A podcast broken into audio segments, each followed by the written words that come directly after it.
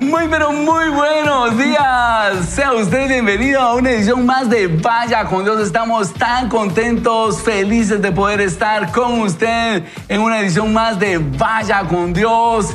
Este viernes, viernes en el cual vamos a tomarnos de la mano de Dios para arrancar un día extraordinario y quiero contarle y recordarle que estamos leyendo un libro que está haciendo pero eh, tremendo impacto en nuestro corazón. Este es el libro de John Maxwell. A veces se gana y a veces se aprende y está haciendo una tremenda bendición. Mi nombre es Ronnie Madrid y le damos la más cordial bienvenida a la edición de hoy. Pero quiero contarle que estoy muy bien acompañado de buenos amigos y me refiero a mi estimada Flor de Cise. También está con nosotros César Tánchez y Ricky Chacón, a quienes damos la más cordial bienvenida. Flor, muy buenos días. Bienvenida. ¿Qué tal? Buenos días, pastor. ¿Qué tal? a todos. La verdad es que estamos felices de estar aquí con ustedes. La verdad es que el viernes se siente algo como, no sé, algo rico, como que uno ya va llegando un poco al descanso de la semana laboral. Pero yo quiero animarlo, ajá, animarlo que ahí en este fin de semana usted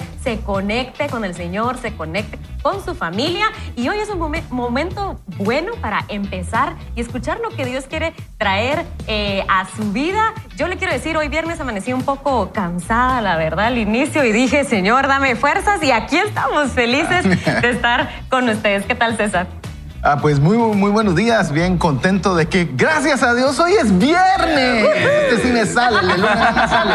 Solo le sale a Aner Mejía, pero el, el ¿no? viernes sí me sale a mí. Eh, estamos muy contentos, la verdad que agradecidos con Dios. Eh, así como decía Flor, igual me siento bastante cansado, han sido semanas bien duras y uno ve hasta el fin de semana y dice, voy a descansar, pero eh, no, tengo que trabajar, tengo que adelantar, tengo que hacer un montón de cosas más, pero lo importante es que nosotros podamos, como siempre, podernos llenar de esa energía y de esa fuerza que Dios quiere darnos nuevas cada día. Hola Ricky. ¿Qué tal? Buenos días. Qué gusto poder eh, compartir con ustedes. Y sí, verdaderamente los viernes es un día especial. Honestamente, eh, es rico saber que la semana va terminando y por otro lado también es lindo poder ver para atrás y decir, ok, ¿qué hice esta semana? Y darle gracias al Señor por lo que Él ha permitido, por lo que Él ha hecho, porque miren, es impresionante, pero nos ha sostenido durante toda la vida y también durante esta semana. Así que para darle las gracias al Señor y, y para aprovechar el fin de semana, yo creo que el fin de semana es uno es una oportunidad linda para poder compartir en familia y para poder congregarse, para poder ir a, a- a la congregación donde usted asista,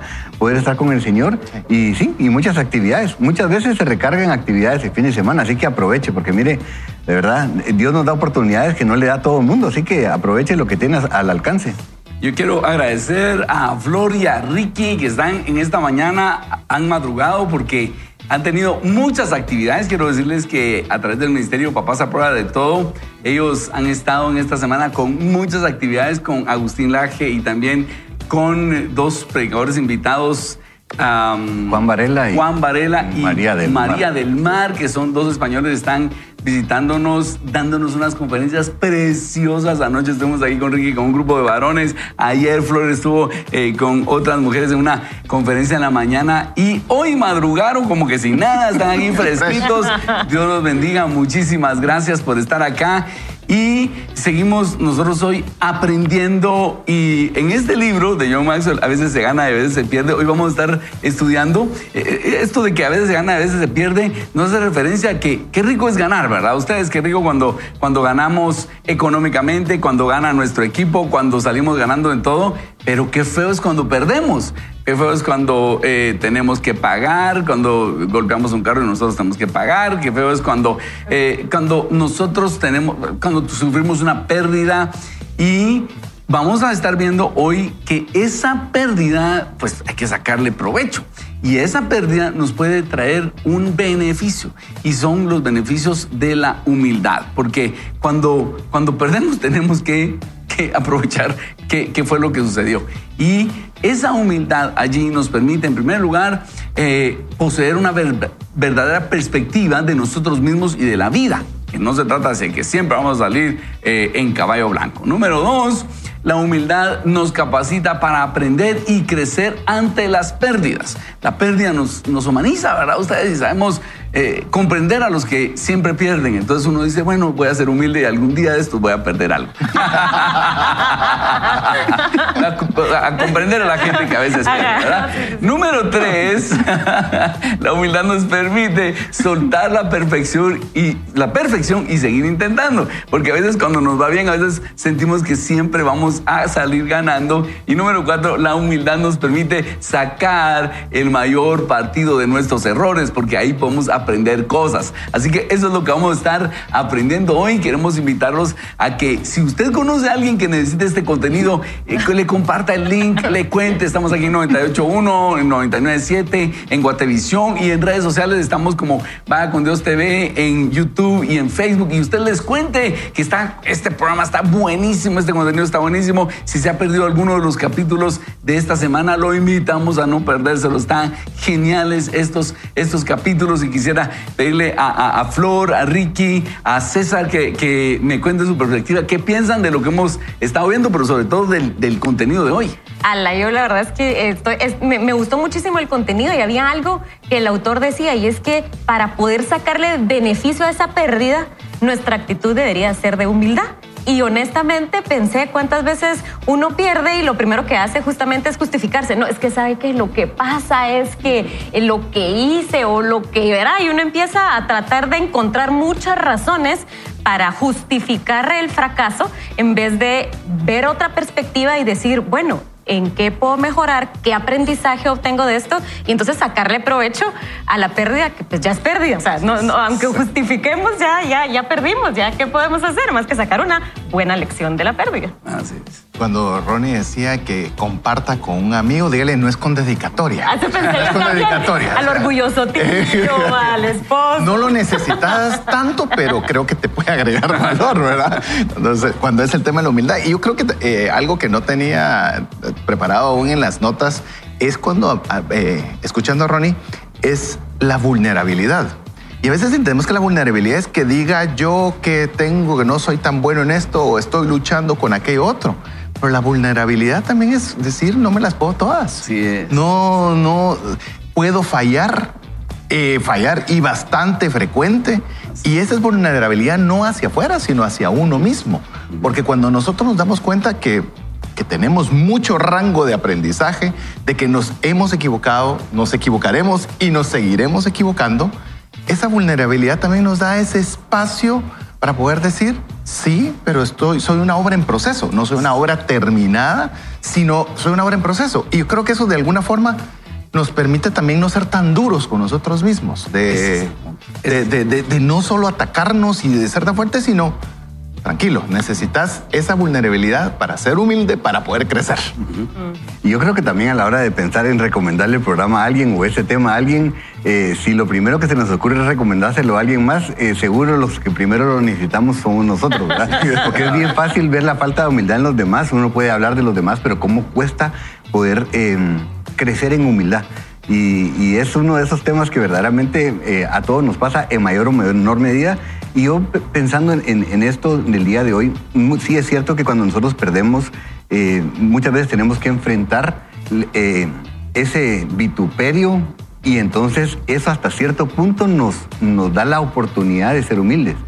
Pero cuando ganamos es más difícil. sí. Porque cuando ganamos no sentimos la necesidad de ser humildes. Entonces es, algo muy, muy intencional de decir, ok, estoy aquí en lugar de, de sentirme, ¿verdad? Que, que soy el, aquí el, mero mero, el voluntariamente entregárselo a Dios y, crecer en, humildad, porque es una de esas cosas que es muy difícil. Es más, hoy lo vamos a ir platicando durante el programa, pero eh, yo solo pensaba, yo solo quiero contar, yo soy muy orgulloso de ser humilde, ¿verdad? así. Ya somos dos, ¿cómo, ¿Cómo, es eso? ¿Cuántas veces? Yo he escuchado personas que decían, es que yo soy muy humilde. Yo, o sea, si ya lo dijiste, ya, te aprendiste, ¿verdad? Entonces, ajá, eh, de, eso se trata, ¿verdad? De, de, ubicarnos verdaderamente y de permitirle al Señor que nos muestre eh, cómo estamos, quiénes somos y siempre reconocer que todo depende de Él. Eso nos mantiene a nosotros en, en un estado eh, ¿verdad? De, aprendizaje de humildad, creo. Excelente. Gracias, Ricky. Y quiero contarles que uno de los mayores actos de humildad es orar. eh, uno de los eh, conceptos más sencillos pero profundos de la oración es el que nos presenta Tim Keller. Y él nos dice, la oración es la manifestación de nuestra impotencia. Entonces, cuando nosotros oramos es que estamos implicando, Señor, yo no puedo. Pero si le damos vuelta a ese concepto, vamos a entender también que no orar implica decirle a Dios, no te preocupes, esto yo lo puedo hacer solo. Ese es el problema de la falta de oración. Y hoy vamos a leer un capítulo, un trozo de la escritura, en donde un rey eh, demuestra su humildad delante de Dios al pedir ayuda. Cuando nosotros oramos y cuando nosotros tomamos un tiempo para orar, estamos siendo humildes delante de Dios y le estamos diciendo, Señor, ayúdame por favor. Por eso lo invitamos a eh, eh, acompañarnos en la lectura en esta mañana y que nos concientice de que necesitamos tomar tiempo periódicamente para orar Necesitamos tomar tiempo para decirle, Señor, ayúdame en, economía, por favor, ayúdame en la dirección de esta empresa, de mi familia, ayúdame en este día. Eso es lo que hacemos cuando oramos. Invitamos a Dios a que nos ayude. Y cuando no oramos, estamos diciendo, Dios, no te preocupes, eh, quédate en el cielo controlando las estrellas o tus ángeles. Sé que estás muy ocupado de esto, yo me encargo. Eh, eso es lo que estamos implicando cuando no oramos. Así que orar es la manifestación de nuestra impotencia y es por eso que los cristianos eh, oramos. Cristiano que se respeta, ora. Así que después de esta breve presentación, arrancamos con la lectura de hoy de Segundo Reyes 19, 14 a 37. El crecimiento personal inicia con la lectura de la Biblia. Vaya con Dios. Así que empezamos a leer en este versículo 14 de Segunda de Reyes, capítulo 19, que dice así, y tomó Ezequías las cartas de mano de los embajadores y después que las hubo leído, subió a la casa de Jehová y las extendió Ezequías delante de Jehová. Y oró Ezequías delante de Jehová diciendo, Jehová, Dios de Israel, que moras entre los querubines, solo tú eres Dios de todos los reinos de la tierra, tú hiciste el cielo y la tierra. Inclina, oh Jehová, tu oído y oye, abre, oh Jehová, tus ojos y mira, y oye las palabras de Sennacherib, que ha enviado a blasfemar al Dios viviente. Es verdad, oh Jehová, que los reyes de Asiria han destruido las naciones y sus tierras, y que echaron al fuego a sus dioses por cuanto ellos no eran dioses, sino obras de manos de hombres, madera o piedra, y por eso los destruyeron. Ahora pues, oh Jehová Dios nuestro, sálvanos, te lo ruego, de su mano para que se sepan todos los reinos que solo tú, Jehová, eres Dios. Entonces Isaías, hijo de Amós, envió a decir a Ezequías, así ha dicho Jehová Dios de Israel lo que me pediste acerca de Sennacherib, rey de Asiria, he oído. Esta es la palabra que Jehová ha pronunciado acerca de él. La Virgen, hija de Sión, te menosprecia, te escarnece detrás de ti, mueve su cabeza la hija de Jerusalén. ¿A quién has vituperado y blasfemado? ¿Y contra quién has alzado la voz y levantado en alto tus ojos? Contra el Santo de Israel. Por mano de tus mensajeros has vituperado a Jehová y has dicho, con la multitud de mis carros he subido a las alturas de los montes, a los más inaccesibles del Líbano. Cortaré sus altos cedros, sus cipreses más escogidos. Me alojaré en sus más remotos lugares en el bosque de sus feroces, feroces campos. Yo he cavado y bebido las aguas extrañas. He sacado con las plantas de mis pies todos los ríos de Egipto. ¿Nunca has oído que desde los tiempos antiguos yo lo hice y que desde los días de la antigüedad lo tengo ideado y ahora lo he hecho venir, y tú serás para hacer desolaciones, para reducir las ciudades fortificadas a montones de escombros. Sus moradores fueron de corto poder, fueron acobardados y confundidos. Vinieron a ser como la hierba del campo y como la hortaliza verde, como heno de los terrados, marchitados antes de su madurez. He conocido tu situación, tu salida y tu entrada y tu furor contra mí. Por cuanto te has airado contra mí, por cuanto tu arrogancia ha subido a mis oídos, yo pondré mi garfío en tu nariz y mi freno en tus labios, y te haré volver por el camino de donde viniste. Y esto te haré por señal, oh Ezequías Este año comeréis lo que nacerá de suyo, y el segundo año lo que nacerá de suyo. Y el tercer año sembraréis, y segaréis, y plantaréis viñas, y comeréis el fruto de ellas. Y lo que hubiera escapado, lo que hubiere quedado en la casa de Judá, volverá a echar raíces abajo y llevará fruto arriba, porque saldrá de Jerusalén remanente y del monte de Sión los que se salven. El celo de Jehová de los ejércitos hará esto. Por lo tanto, así dice Jehová acerca del rey de Asiria. No entrará en esta ciudad, ni e- echará saeta en ella, ni vendrá delante de ella con ah, escudo, ni levantará contra ella baluarte. Por el mismo camino que vino volverá y no entrará en esta ciudad, dice Jehová, porque yo ampararé esta ciudad para salvarla, por amor a mí mismo y por amor a David mi siervo. Y aconteció que aquella misma noche salió el ángel de Jehová y mató en el campamento de los asirios a 185 mil. Y cuando se levantaron por la mañana, he aquí que todo era cuerpo de muertos. Entonces Sennacherib, rey de Asiria, se fue y volvió a Nínive, donde se quedó. Y aconteció que mientras él adoraba en el templo de Nisroch, su dios, Adramelech y Sarecer, sus hijos, lo hirieron a espada y huyeron a tierra de Ararat, y reinó en su lugar Esar Adón, su hijo. Qué impresionante historia de cómo Dios resuelve una situación difícil a través de la oración. Por eso cuando hay gente, cuando nosotros convocamos a oración, hay, hay- ha habido situaciones donde ya sea una situación nacional o una situación eh, complicada y nosotros convocamos a oración y de repente aparece alguien por ahí y dice, ah, sí, pastor, pero no solo hay que orar, oye. Cuando me dicen eso, yo sé, esta persona no sabe el poder de la oración, ¿ya? Eh, no, no sabe el poder de la oración, porque vemos que cuando oramos en el nombre del Señor, recibimos instrucciones de parte del Señor, entonces Dios obra. ¿Y sabe qué, qué tenemos que hacer? Orar. Y si Dios, si en la oración Dios dice que tenemos que hacer algo, hacemos algo. Y si en medio de la oración dice, cálmense, yo voy a hablar y, o voy a actuar solo, entonces hacemos lo que Dios dice. Y en este caso, Ezequías se da cuenta que el ejército de Sennacherib que viene contra ellos es demasiado grande. Y entonces Ezequías dice, ¿qué voy a hacer? No tenemos no, no, no sabemos ni qué hacer. Entonces toma las cartas de extorsión, atención a esto, y las lleva delante del Señor. Y eh, le pide a Isaías que ore. Le dice, mirad las cartas que nos están trayendo, unas cartas con insultos, unas cartas con un- unos insultos terribles. Y entonces le dice, eh, eh, ¿qué hacemos con esto? Ante esto, Isaías recibe una palabra del Señor y usted oye con qué determinación el Señor les da esa promesa y le dice, aquí yo voy a actuar y Sennacherib no va a poder lanzar una flecha ni escudo. Yo, por amor a mí mismo, voy a defender esta ciudad. ¿Y qué hace Ezequías? Cree esa palabra, el pueblo cree esa palabra y el Señor actúa.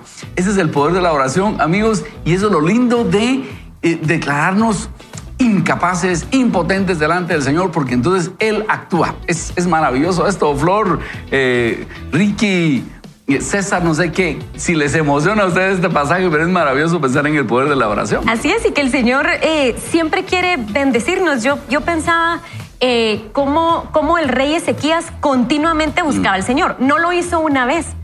O sea que la humildad no es que, que, o sea, el humillarse delante de Dios no es, ay, ya lo hice una vez, fue suficiente, sino es un continuo sometimiento a esa voluntad, a ese poderío del Señor que Él hizo, que dice que Él, y me llamaba la atención que vi que hacía como varias, tenía varias actitudes. La humildad no solo se habla, la humildad se vive, se, se hace, porque Él dice que cuando recibió esto, entonces fue al templo, y oró y presentó ante el Señor su caso, su, su problema. Las cartas de Las cartas, lo- el- el- ajá, la- las cartas donde venían las amenazas. Ah, Porque ellos como que le decían, ríndanse, porque aquí están las amenazas. ¿Y cómo se parece muchas veces a lo que vivimos hoy, verdad?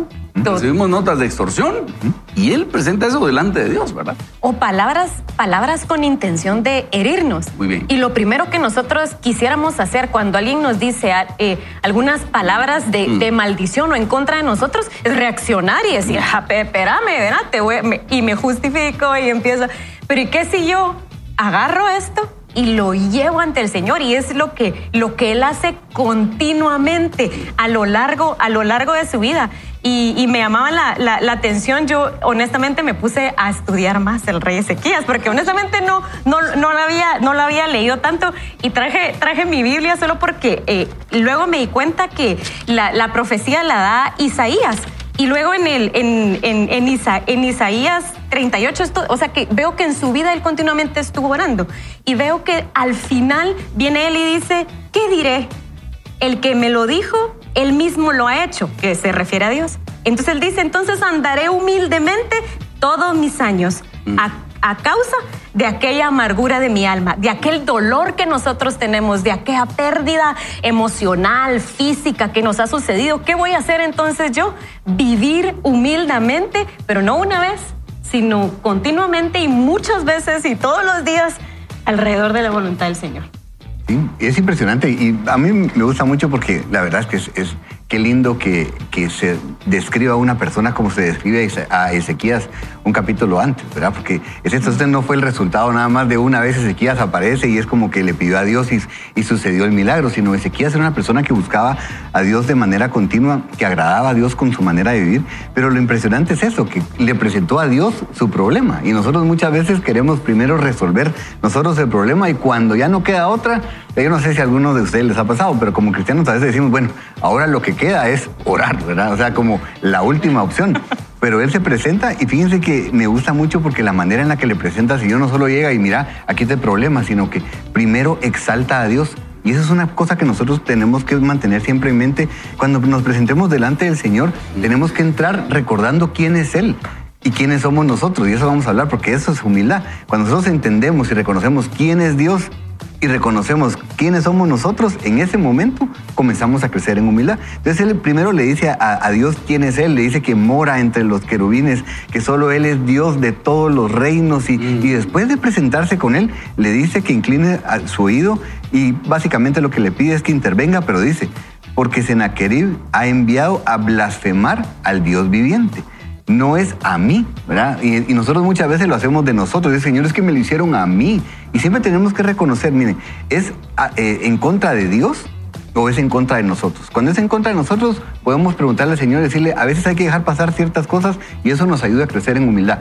Pero cuando es en contra de Dios, en ese momento nosotros nos presentamos y le decimos, Señor, por favor, actúa tú, porque es contra ti, ¿verdad? Es contra tu nombre. Entonces, es bien interesante. La verdad es que es una escritura que si la leemos solo como la leemos hoy, cuesta un poco entender el contexto, pero le recomendamos que lea por lo menos un capítulo antes, un, capítulo, después, y, pueda entender bien la historia, pero es lindo ver que Dios sigue siendo el mismo, nosotros podemos presentarnos delante de Él, llevarle nuestras aflicciones, llevarle nuestros problemas y, hacerlo, me, gusta tanto aquí porque es, es, muy real, o sea, es, material, le presenta las cartas, ¿verdad? No solo se le cuenta, sino que le presenta. Presentémosle nosotros al Señor nuestras cargas y pidámosle que Él obre, pero siempre recordando quién es Él, ¿verdad? El pastor Ronnie decía hace un momento eso, o sea, recordando de verdad que, que Él es, o sea, Él puede, Él es todopoderoso y nosotros no. Entonces vayamos con el que puede, ¿verdad? Excelente. Y creo que con lo que ustedes estaban comentando me hizo recordar, eh, he estado eh, eh, leyendo recientemente toda la historia de los reyes de Israel a través de Primera y Segunda Reyes y lo que destacan ustedes, que muy claramente lo pusieron de tema de sequías, pero hay una cierta parte de la lectura de la Biblia en Reyes donde se habla de muchos reyes muy rápidamente. Pero todos eran, si tenían problemas, vayan y pregúntenle al profeta, vayan y pregúntenle a... Así es. Pero pocas veces vemos, como fue en este caso de Ezequías, que él tomó. Es decir, yo tengo que hacer algo, claro, lo voy a presentar a, pero él fue primero. No fue, vayan y pregunten a ver qué dicen, como un consejero más, ¿verdad? Pregunten allá, pregunten allá, significa que había una relación. Y en esa relación, tal vez yo lo único que agregaría de lo que ustedes bien indicaron sobre el tema de la oración, es que eh, de, adoración, de, poner el caso frente a Dios, es que también tiene un cierre.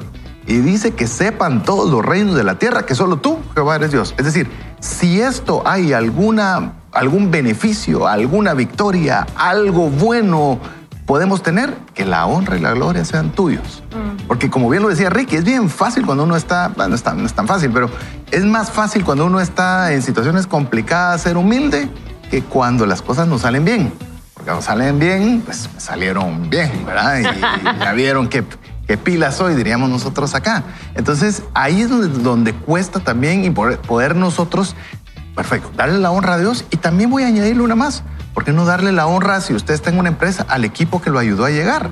A las personas que le colaboraron a poder eh, salir de esa situación complicada. Y eso es humildad, eso, y no es falsa humildad, eso es saber reconocer que por sus propias fuerzas, como lo decía Ronnie con la versión, éramos, teníamos impotencia de alcanzarlo. Pero gracias a Dios y a las personas que lo rodearon para poder solventar ese tema, pues logró tener los resultados positivos que usted pueda eh, ver reflejados después. Así es, así es César. Así que yo quiero invitarlo, amigo, a que, ¿qué tal si oramos y manifestamos esta impotencia delante del Señor? Yo sé que esa palabra es bien, bien fea, ¿verdad? Y como de qué tipo de impotencia está hablando. De todo tipo de impotencias.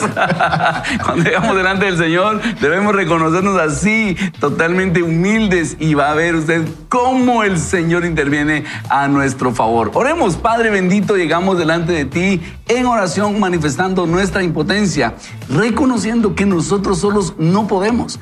No podemos solos, te necesitamos, Señor, y, e imploramos tu apoyo para todo lo que vamos a hacer hoy, para lo que vamos a hacer laboralmente hoy, para que eh, nos ayudes en el fin de semana de lo que vamos a hacer con nuestra familia, de lo que vamos a hacer para nuestros estudios, en, nuestro transporte, en nuestra economía, en nuestra vida familiar, en nuestra vida eh, cognitiva. en todos los aspectos te necesitamos, en nuestra economía te necesitamos. Ayúdanos, Señor. Dígale usted con sus palabras, ayúdame, Padre, sin ti yo no puedo de los negocios que voy a hacer para resolver este problema. Necesito tu ayuda. Eres tú el que da las ideas, eres tú el que abre las oportunidades. Yo reconozco mi impotencia y te necesito en todos los aspectos de mi vida, Señor. Yo te necesito para comunicar las ideas. Yo te necesito, Señor, para comunicarme bien con mis hijos. Yo te necesito para aprender lo que tengo que aprender. Yo te necesito para evaluar mi situación. Necesito tu sabiduría a todo nivel. Y yo te pido que tú estés conmigo hoy, que estés conmigo este fin de semana, que estés conmigo el resto del mes. Yo imploro tu ayuda, tu sabiduría, tu intervención, tus milagros, tu gracia, tu favor. Yo te necesito, Señor. Y así como Ezequías, hoy llegamos delante de ti a pedir que nos des fuerza, que nos des entusiasmo, que nos des sabiduría, que nos des visión profética, que estés con nosotros en cada aspecto de nuestra vida. Lo pedimos con humildad y lo pedimos con fe, sabiendo que si te pedimos sabiduría, tú no la niegas, sino que la das abundantemente y sin reproche, como dice Santiago. En tu nombre oramos. Amén. Amén. Muy bien, queremos eh, anunciarle que vamos a tener una breve pausa, pero antes eh, César Tánchez nos recuerda nuestro Bible Challenge. Así es, queremos que usted se anime también a unirse junto con nosotros a poder participar del Bible Challenge. Queremos decirle que si usted quiere ser un poco más humilde, poder tener más humildad, la mejor fuente que usted puede recorrer es la palabra de Dios. Y en esta oportunidad estamos en el libro de Éxodo, en los capítulos 13, 14, 15, 16. ¿Quiere un spoiler alert?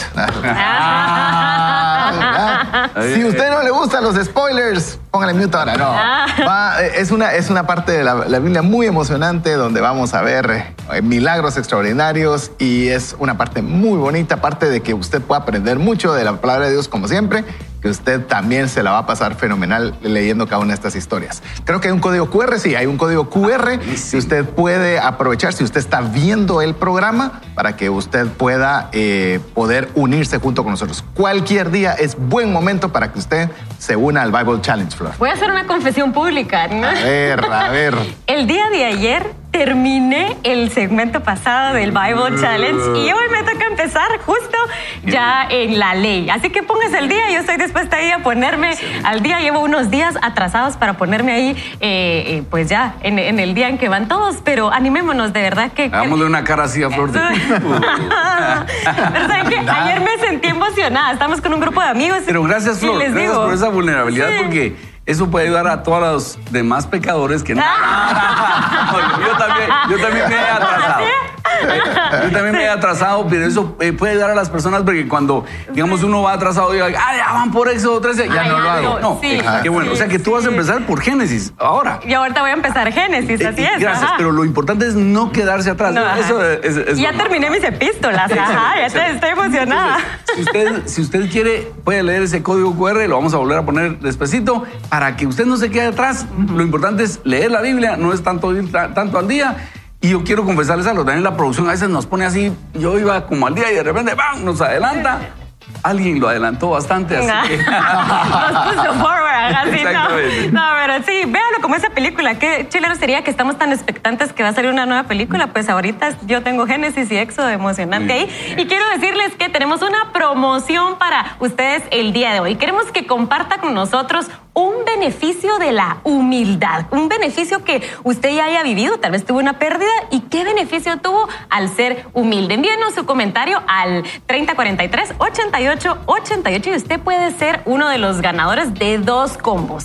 Cada combo incluye un libro y una Biblia, así que mándenos sus mensajes que queremos leerlos a ustedes. Un libro de a veces se gana y a veces se pierde. O sea que hoy vamos a tener muchos mensajes, dos ganadores y muchos que van a aprender. vamos a hacer una pausa y regresamos con más de Vaya con Dios. Haga que su día sea mejor en modo aprendizaje.